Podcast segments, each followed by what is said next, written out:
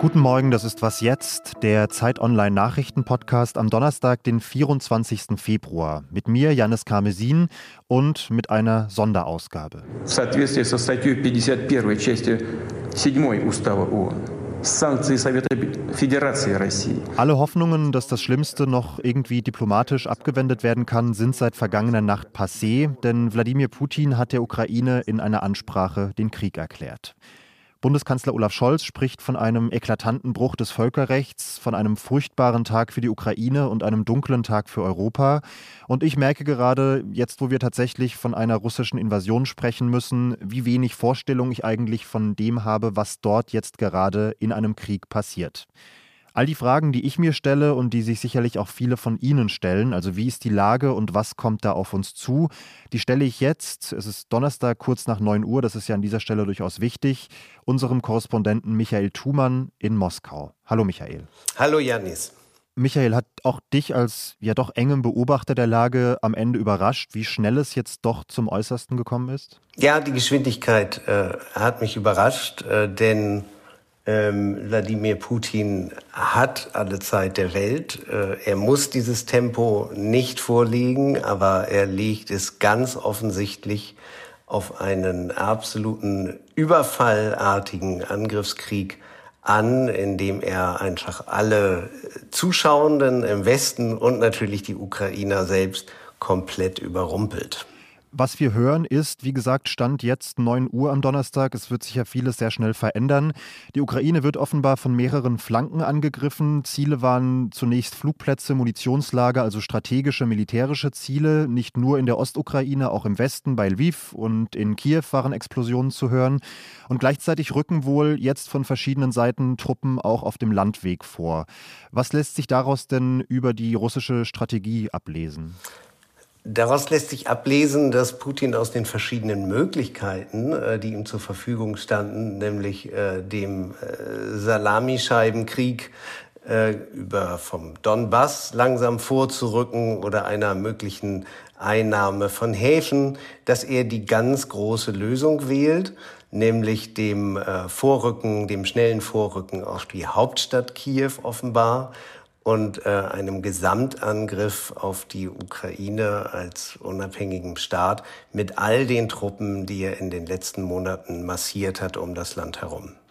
Ich hätte jetzt als nächstes nach der möglichen nächsten Eskalationsstufe gefragt, aber das hast du damit ja quasi beantwortet. Das wird der Angriff auf Kiew möglicherweise sein. Mittlerweile verlassen ähm, Menschen, ich habe telefoniert äh, heute Morgen, es äh, verlassen äh, viele Menschen die Hauptstadt Kiew und äh, gehen nach äh, Süden, also in die gewissermaßen entgegengesetzte Richtung. Die russischen Truppen scheinen äh, von Norden aus angreifen zu wollen. Es gibt Berichte, nachdem Bodentruppen äh, die belarussisch-ukrainische Grenze überschritten haben. Das wären dann nur noch knapp 100 Kilometer bis auf die Hauptstadt. Und insoweit äh, ist mit diesem Angriff auf die Hauptstadt zu rechnen.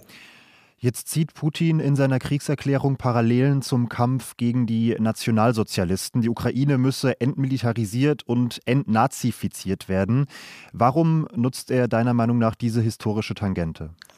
Das ist meiner Meinung nach eine Botschaft äh, nach innen. Er hat in seiner Rede gestern Nacht ähm, erinnert an alle Kriege Russlands in der Geschichte und natürlich ist äh, durch die Propaganda und die stete Erinnerung an allen Feiertagen davon den Russen vor allem der Zweite Weltkrieg, der große Vaterländische Krieg gegen Nazi-Deutschland in Erinnerung ersetzt äh, mit diesen Worten die Ukraine äh, einem Nazi-Staat gleich und äh, suggeriert, man habe es hier mit einem Verteidigungskrieg gegen einen narzisstischen Staat zu tun. Natürlich verhält es sich hier genau umgekehrt. Wladimir Putin führt hier einen Angriffskrieg in einem Ausmaß, wie ihn Europa seit dem Zweiten Weltkrieg nicht erlebt hat. Die EU will jetzt am Abend neue Sanktionen beschließen, wird dabei sicherlich ans Äußerste gehen müssen. Womit rechnest du da konkret? Die EU hat sich ja zusammen mit den Vereinigten Staaten und äh, Großbritannien in den letzten Wochen verständigt auf eine ganze Reihe von Sanktionen, die sie je nach Lage äh, und je nach dem Vorgehen von Wladimir Putin aktivieren werden. Äh, ich rechne damit, dass heute noch die ersten Sanktionen verhängt werden. Und ich rechne damit, dass sie ziemlich scharf werden, dass sich also die äh, Beziehungen zwischen äh, der Russischen Föderation und Europa erheblich verschlechtern werden, äh, dass viele Verbindungen gekappt werden und dass wir durch den Angriffskrieg von Wladimir Putin in den nächsten Tagen erleben werden, äh, dass die Ordnung, die sich aufgebaut hat seit 1990, zerstört wird. Könnten denn wirklich schärfere Sanktionen Putin deiner Meinung nach beeindrucken? Ich gehe mal davon aus, dass er das schon ziemlich sicher eingepreist hat, eben weil es die westlichen Staaten schon vor Wochen angekündigt haben für den Fall einer Invasion. Ich glaube ja, dass Wladimir Putin äh, sich äh, so gut von nichts äh, beeindrucken lässt in seinem jetzigen Zustand, äh, was aus dem Westen kommt. Ähm, ich denke ohnehin, dass er seine Politik unabhängig gestaltet äh, von dem, was der Westen tut oder wie der Westen agiert, äh, sondern dass er aus äh, seiner eigenen persönlichen Logik heraus und aus einer russischen innenpolitischen Situation aus, reagiert. Ähm, und ich glaube, dass der Westen nun Sanktionen verhängen wird, um selbst das Gesicht zu wahren.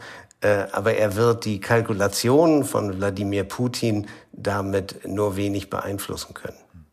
Aber es bleibt dabei, die Verteidigung des Landes wird die Ukraine allein selbst übernehmen müssen. Es wird sie definitiv kein anderes Land militärisch, also mit Truppen unterstützen. Oder ist das in so einer Situation möglicherweise auch denkbar? Es ist äh, nicht denkbar, dass die äh, westlichen Staaten militärisch eingreifen in diesen Krieg. Ähm, sie haben und unter Einschluss des US-Präsidenten Joe Biden erklärt, dass sie nicht militärisch tätig werden sollen. Die Antwort des Westens wird eine wirtschaftliche und eine finanzielle sein. Hm. Kann Deutschland sich weiter um Waffenlieferungen drücken oder glaubst du, dass das auch bei der Bundesregierung, die da ja doch eigentlich eine sehr klare Position formuliert hat, nochmal ein Umdenken auslösen wird? Ich glaube, dass es äh, für alle diese Überlegungen zu spät ist. Hätte die Bundesregierung irgendetwas äh, liefern wollen über das Lazarett und die Helme hinaus, dann hätte sie das vor Wochen tun müssen.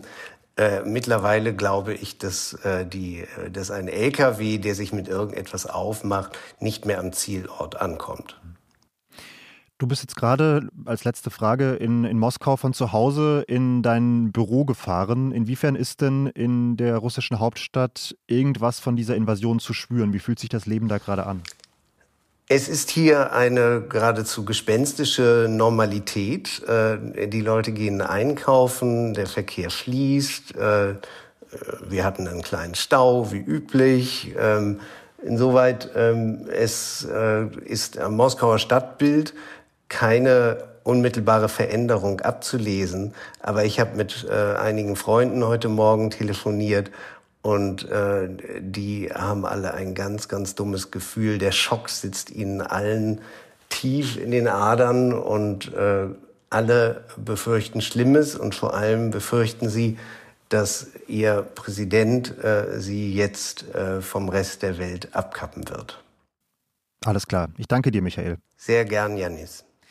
Und äh, bis zum Update von Was jetzt am Nachmittag, heute möglicherweise etwas später als geplant, bleiben Sie bei uns auf dem Laufenden auf Zeit Online in unserem Live-Blog, der permanent von einigen Kolleginnen und Kollegen befüllt wird.